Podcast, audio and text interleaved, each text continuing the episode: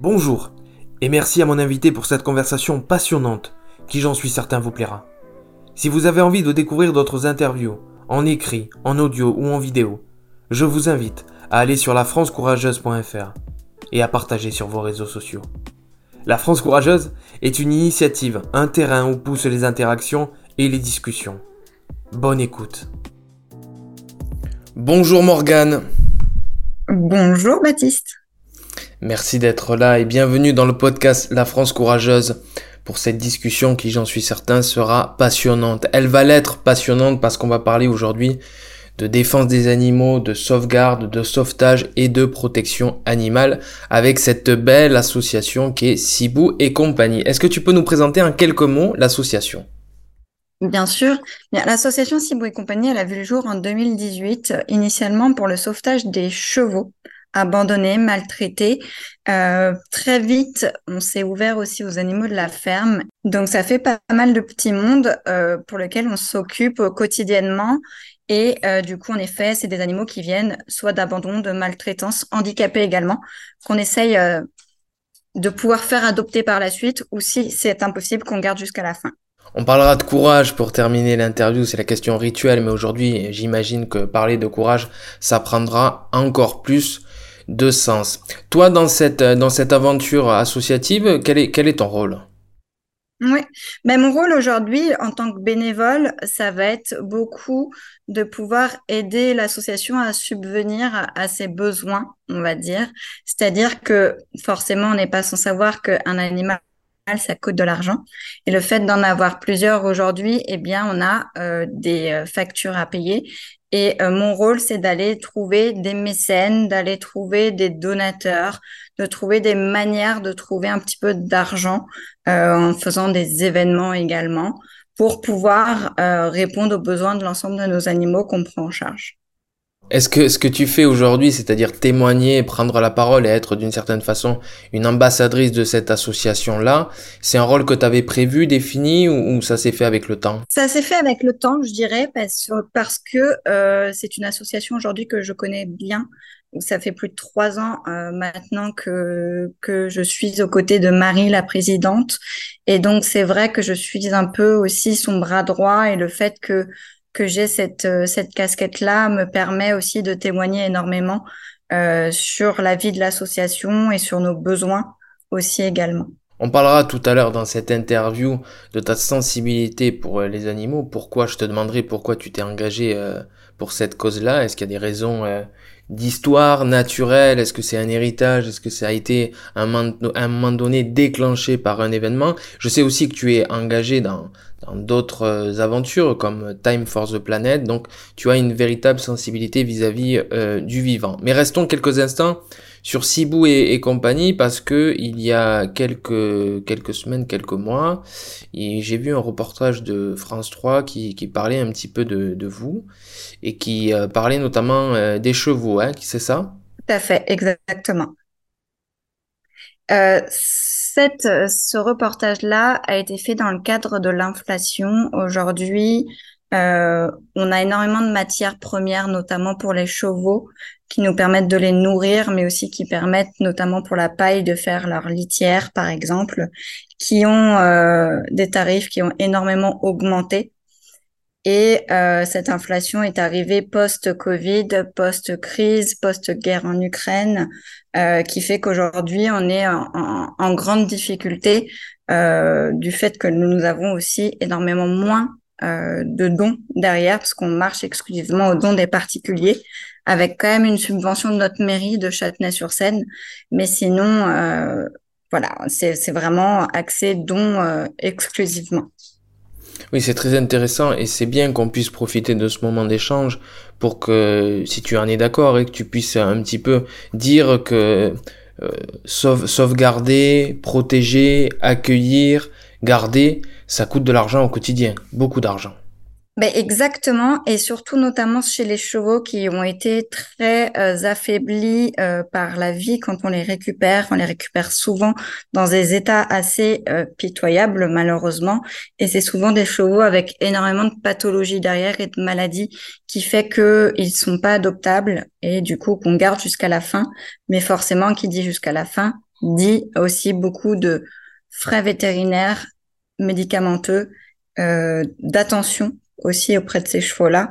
Et donc forcément, euh, c'est aussi primordial pour nous que leur bien-être soit euh, optimal jusqu'à la fin. Il y a aussi des animaux de la ferme à adopter, c'est ça? Tout à fait. On va avoir des chèvres, des moutons, des poules, euh, notamment par exemple des cochons également, qui viennent tous de, de, divers environnements, que ce soit de l'élevage, que ce soit aussi de l'abandon de particuliers qui ne se rend pas compte qu'un cochon, bah, ça grandit énormément. Euh, et typiquement pour des poules aussi de réforme, par exemple. Association créée en 2018 et depuis 2018, des centaines de, de sauvetages, notamment euh, un élevage de poules, je crois 125. Est-ce que tu connais un petit peu l'histoire? Est-ce que tu peux nous en parler? Oui, ben, tout à fait. En fait, il faut savoir que les poules dans un élevage vont en général aller jusqu'à deux ans et après sont réformées, ce qu'on dit. Donc en fait, soit elles sont envoyées à l'abattoir, soit elles sont revendues pour être euh, adoptées euh, auprès de familles. Et donc euh, souvent, on a, on fait l'appel à nous pour euh, racheter les poules pour leur éviter une fin un peu sordide euh, à seulement deux ans. Et nous, derrière, ce que l'on fait, c'est qu'on les retape parce qu'on les récupère assez souvent euh, sans plumes, potentiellement avec la gale au niveau des pattes. Et l'idée, c'est de les retaper pour qu'elles puissent être adoptées par la suite. C'est une façon de leur donner une deuxième vie, meilleure que la première en l'occurrence. c'est exactement ça, tout à fait. Et jusqu'à la fin, on espère. Il faut le souhaiter en effet. Autre, euh, autre enjeu qui me semble aussi important, c'est le fait de, de recueillir euh, euh, des chiens ou des chiennes et, qui sont paralysés et qui, après avoir effectué quelques diagnostics ou quelques scanners ou quelques examens, vous arrivez à, à les appareiller pour pallier à, à, ces paralysies ou à ces handicaps? Tout à fait. on prend extrêmement peu de chiens mais les peu de chiens qu'on a pris ont été régulièrement surtout des chiens handicapés. Et notamment ce petit loulou-là qui avait été retrouvé euh, errant, tapé par une voiture et qui avait... Polka, c'est ça? C'est ça, exactement, Polka. Et qui avait le train arrière complètement paralysé. Euh, on a dû faire énormément de, de diagnostics auprès des vétérinaires pour savoir si c'était euh, pour toujours typiquement.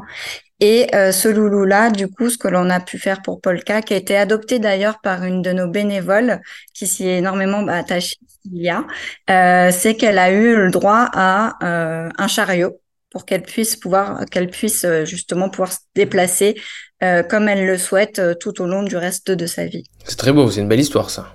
Faut la raconter partout, hein. bah exactement. Et puis c'est souvent le cas, notamment sur des, sur des animaux euh, avec un lourd passif, euh, où ils sont adoptés in, in fine par euh, quand même certains bénévoles. J'ai parlé de quelques histoires que j'ai eu le plaisir de découvrir sur le site internet et via les réseaux sociaux. Est-ce que toi, il y a une histoire, quelque chose qui s'est passé qui t'a touché un peu plus personnellement? J'ai une histoire potentiellement, oui, qui m'a énormément touchée. Euh, qui peut être par rapport aussi à un, poney, notamment que l'on a aujourd'hui, qui s'appelle Bébé Jaune et qui en fait est né aveugle. Euh, et euh, du fait de sa naissance aveugle, l'éleveur voulait euh, l'envoyer directement à l'abattoir. Et l'idée, c'était qu'on a eu un appel à, appel à sauvetage pour ce loulou.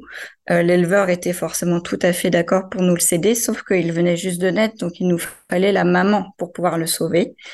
Et on a dû racheter la maman parce qu'il n'a pas voulu nous la donner pour pouvoir faire vivre euh, sa vie de poney à ce, bébé jaune.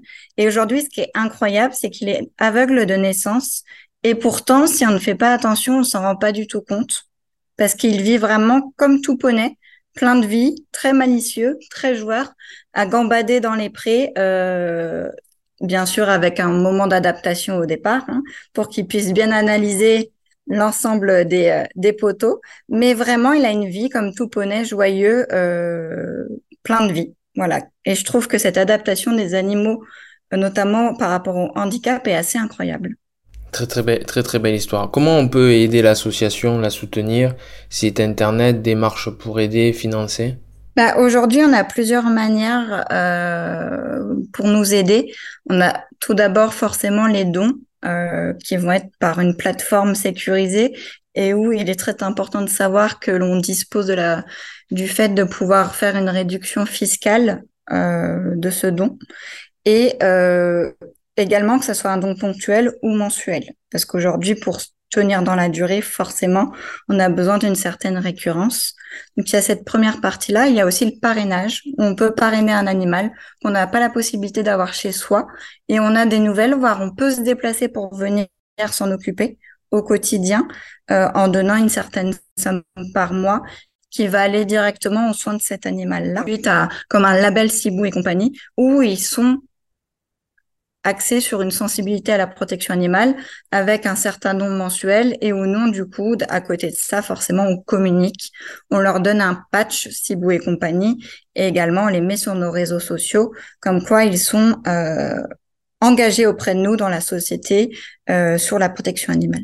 Une façon d'aider l'association via la plateforme Teaming pour donner un euro par mois ce que j'ai depuis que nous échangeons pour euh, préparer cette interview fait donc j'invite ceux qui peuvent. Un euro, c'est pas grand chose. Je pense que c'est à la portée de chacun pour pouvoir euh, vous aider.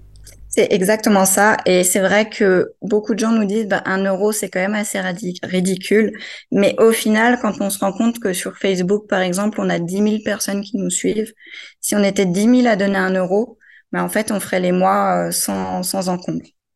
Morgane, j'aimerais bien maintenant que tu nous parles un petit peu, tu as commencé à nous en parler un petit peu, merci, mais j'aimerais que en lien avec ta sensibilité, ce qui s'est passé, pourquoi tu t'es engagé dans cette association. J'aimerais que tu nous dises qu'est-ce qui s'est passé, quelle est l'origine un petit peu de tout ça? Bien, l'origine de tout ça, euh, c'est très drôle, mais en fait, quand j'étais petite, je n'ai jamais eu d'animaux et j'ai été très frustrée pour ça.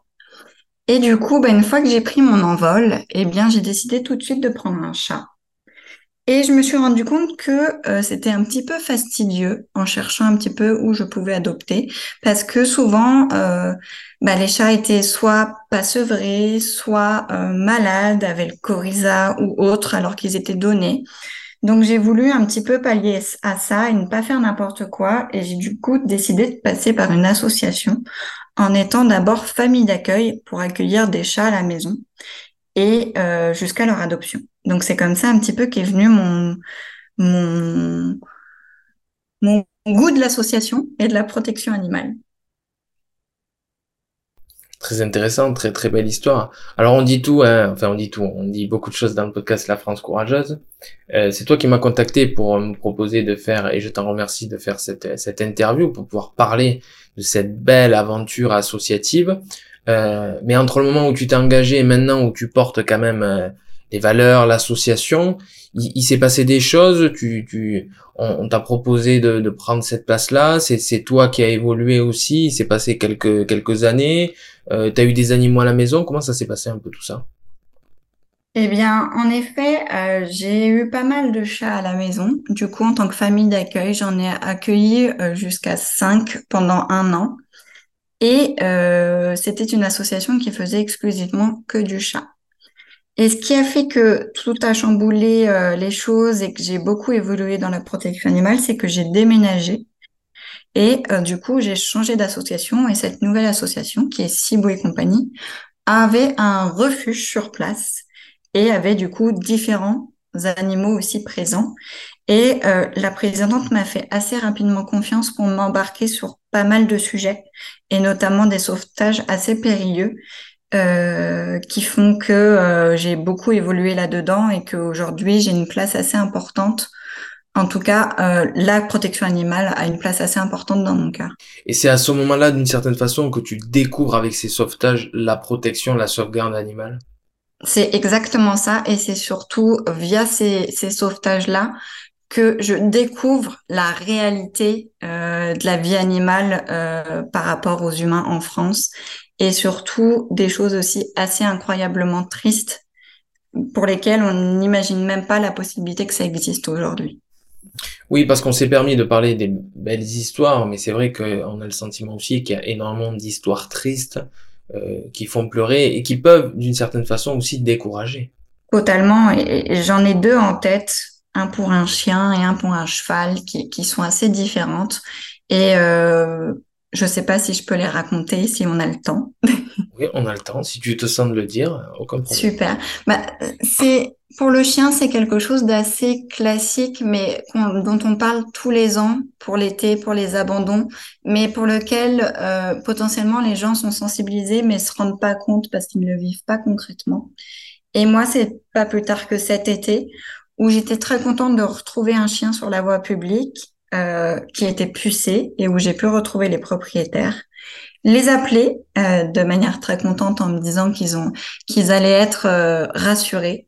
Et en fait, c'était simplement un abandon déguisé pour partir en vacances sur un bateau pendant un mois. Le chien est parti en fourrière et n'a jamais été récupéré.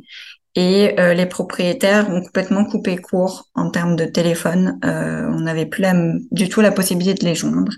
Et c'était quand même un loulou de 10 ans, berger allemand, qui avait adopté, été adopté il y a deux ans à la SPA. Donc pourtant, on, doit, on se dit qu'ils sont sensibilisés, mais pas du tout.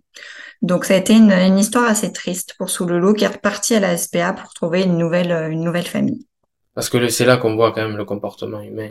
Je te laisse euh, raconter si tu veux la, la deuxième histoire, mais c'est vrai que c'est là qu'on voit quand même, euh, on, a, on a le droit de se poser la question qui, qui sont les animaux et qui sont les, les civilisés entre guillemets, parce qu'il y a des comportements, notamment euh, en période estivale, hein, avec tous les abandons dont tu parles, c'est quand même. Pardon, je t'ai coupé si tu veux raconter la deuxième histoire, mais c'est vrai que c'est aussi révoltant. Non, mais tout à fait, et avec plaisir. Enfin, c'est un plaisir que entre guillemets tu me coupes sur ce sujet-là parce que c'est quand même un, un, sujet qui fait réagir et par rapport à ce cheval que j'ai en tête, c'est en fait euh, quelque chose qui pour le coup m'aura marqué à vie, je pense. Euh, c'est un loulou euh, pour lequel on a été appelé euh, par par des personnes, des riverains qui qui avaient vu un cheval vraiment très amaigri par terre couché depuis le matin et on a décidé de se déplacer sur place, aller voir la mairie et les propriétaires pour voir ce qui s'y passe. Et en fait, il, s'avère que ce loulou-là était complètement euh, dénutri, avec euh, des vers dans les sabots, des sabots qui étaient des babouches, et vraiment une énergie au plus plat possible, impossible de se relever. Donc on a fait déplacer un vétérinaire sur place pour essayer de voir euh, ce qu'il était possible de faire. Et malgré tous les calmants, toute l'énergie qu'on a essayé de lui redonner, impossible de le relever. On s'est dit qu'on lui laisserait la, le bénéfice du doute pour la nuit, mais malheureusement le matin, impossible de le relever. Un cheval qui ne se relève pas, malheureusement, c'est un cheval qui est condamné. Et ce loulou-là, euh, j'ai encore les images en tête qui, qui étaient vraiment très difficiles à voir. Euh, on a dû abréger ses souffrances, malheureusement. Et en fait, c'est un cas qui aurait pu être totalement évité si les propriétaires avaient pris en compte l'urgence de ce loulou, parce que pour arriver à cet état-là, ça se fait pas en une semaine. Euh, donc c'est que ça dure depuis pas mal de temps. Et euh, c'est de la négligence euh, pure et dure. Merci Morgane d'avoir parlé de ces deux histoires inspirantes et, et, à la fois très très touchantes. Dans le podcast La France courageuse, on a on a l'habitude parce que c'est d'une certaine façon une sensibilité personnelle qui est la mienne, donc je fais intervenir et j'interviewe euh, plein de personnes autour du bien-être animal. Euh, on a le sentiment aussi que malgré tous les efforts qui sont déployés, malgré toutes les initiatives qui sont prises, qu'elles soient associatives voire entrepreneuriales, il y a, y a, quand même un, retard quand même hein, dans notre société. Bah, un retard bien sûr, c'est-à-dire que on essaye de prendre en compte des nouvelles choses en termes de loi vis-à-vis -vis des animaux, mais euh, c'est encore extrêmement compliqué de les faire appliquer. Euh, donc euh, c'est sûr qu'il y a encore beaucoup de travail à faire là-dessus. Et après, comme je dis toujours, mon travail sera fini une fois que j'aurai un refuge vide. Mais je pense que c'est utopique, c'est vraiment un, espoir que l'on a, mais qui n'arrivera jamais. Et en fait, c'est une histoire sans fin. Mais malgré tout, bah, on continue parce que on en sauve une poignée et, euh, et ça, au moins, ça évite euh, à certains de, de finir, euh, de finir de, de la mauvaise manière, je dirais. Mais oui, bien sûr, il y a énormément de choses encore à, à mettre en place. Avant de parler de tes valeurs et notamment de courage avec la dernière question rituelle du podcast La France Courageuse, est-ce que tu peux nous rappeler le nom de l'association? Bien sûr, c'est Cibou et compagnie. Cibou qui est C-I-B-O-U et compagnie. Alors pourquoi ce nom mm. C'est ça la vraie, la vraie question. c'est une très bonne question. Bien, en fait, Sibou, c'est le tout premier sauvetage de Marie, la présidente, qui était un poney touchant et, euh, et euh, très âgé, notamment, et qui a été un peu son déclencheur euh, dans le sauvetage des, des, chevaux. Et donc, suite à son départ, euh, pour lui faire hommage aussi, lui rendre hommage plutôt, euh, et ben l'association porte son nom pour qu'elle brille toujours entre guillemets dans nos pensées que c'est pour dire que c'est grâce à elle que tout a commencé. Merci Morgane. J'ai bien fait de poser la question, même si le départ ça paraissait un petit peu idiot ou naïf, mais il y avait vraiment la volonté d'expliquer quelle était cette belle histoire Sibou et compagnie. Merci Morgane. Avant de passer à la question rituelle sur le courage, la question rituelle du podcast La France courageuse, j'aimerais que tu nous donnes un petit peu ton regard sur la protection animale, sur euh, cette sensibilité que tu as vis-à-vis euh, des animaux. Oui, bien sûr. Bah, alors mon regard, il est euh, peut-être assez biaisé parce que je suis en plein dedans, mais aujourd'hui, je pense qu'il y a une sensibilité de plus en plus accrue au niveau euh, des Français sur la, sur la cause animale, mais malheureusement qui est pas en corrélation avec ce que l'on ce que l'on ressent nous euh, en termes d'association, c'est-à-dire qu'on a toujours de plus en plus d'abandon et de moins en moins d'adoption. Et je pense que forcément euh, l'actualité il fait aussi pour beaucoup, mais à contrario, euh, on essaye de créer de plus en plus de dispositifs pour pouvoir pallier à tout ça.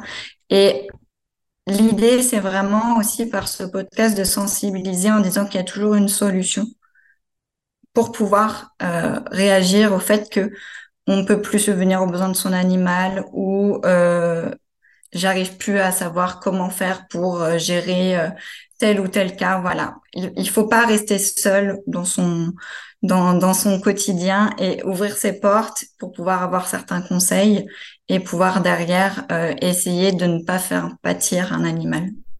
C'est ce que je dis souvent aux intervenants et les gens avec qui j'échange au quotidien, c'est l'idée de dire que la protection animale, c'est de la solidarité et que ça devrait rentrer totalement dans le champ de l'ESS, de l'économie sociale et solidaire, qu'il peut pas y avoir le vivant humain d'un côté et le vivant euh, végétal ou animal de l'autre. Tout ça fait partie euh, de la bienveillance, du prendre soin et de la protection du vivant au sens large. Euh, avant dernière question, est-ce que la, la, jeune Morgane qui n'avait pas forcément d'animaux à la maison se voyait là, se voyait être là où elle est aujourd'hui dans la protection animale bah, Pas du tout. Euh, je savais que j'allais avoir plein d'animaux en étant grande, mais je ne savais pas du tout que j'allais avoir cet engagement initialement quand j'étais petite. Euh, Peut-être parce que j'étais encore euh, très euh, modeste et que je n'avais pas cette vision euh, de la difficulté animale qui peut l'être aujourd'hui. Mais en tout cas, en regardant en arrière, je regrette pas du tout. Et au contraire, on fait des rencontres et comme tu le disais tout justement juste avant, euh, la protection animale, il y a animal dedans, mais en réalité, il y a énormément d'humains aussi derrière, parce qu'on gère les deux. Et donc, euh, il y a des moches d'histoires, mais aussi des très belles histoires où on aide beaucoup de personnes euh, par rapport aux animaux. Donc, c'est quand même aussi euh, un, un, moyen, en tout cas, de d'aider euh, à mon échelle euh, la société. J'espère qu'un jour on arrivera à, à travers le podcast La France courageuse ou d'une autre façon à parler aussi du bienfait ou des bienfaits des animaux vis-à-vis des humains. On parle notamment de, de, de, la puissance du pouvoir de, de des chevaux, de, d'être une, une, forme de thérapie ou des thérapies pour les êtres humains. Les animaux permettent de reconnecter, d'apaiser. C'est une sensibilité particulière qui naît chez les êtres humains comme elle a pu naître chez toi. Donc j'espère qu'un jour on pourra parler de ce sujet-là et il y aura des choses à dire sur le courage. Dernière question du podcast La France courageuse. Quelle est pour toi ta définition, ta vision du courage? Moi, ma vision du courage, ça va être de euh, un petit peu foncer, aller au devant sans se poser trop de questions, mais euh, derrière pour pouvoir euh, faire le bien. Et vous avez le sentiment par les par les sauvetages que vous avez fait, le, il y en a beaucoup, hein, on n'a pas pu tous les énumérer aujourd'hui. J'aurais bien aimé, mais on a, ça prendrait très certainement beaucoup de temps. On a pris quelques histoires positives et négatives. Est-ce que vous avez le sentiment qu'il faut du courage pour sauver? Il en faut, surtout quand vous vous retrouvez devant euh, des petits chats de trois mois qui ressemblent en réalité à des tigres qui vous crachent et vous sautent dessus. Euh, il en faut, en effet.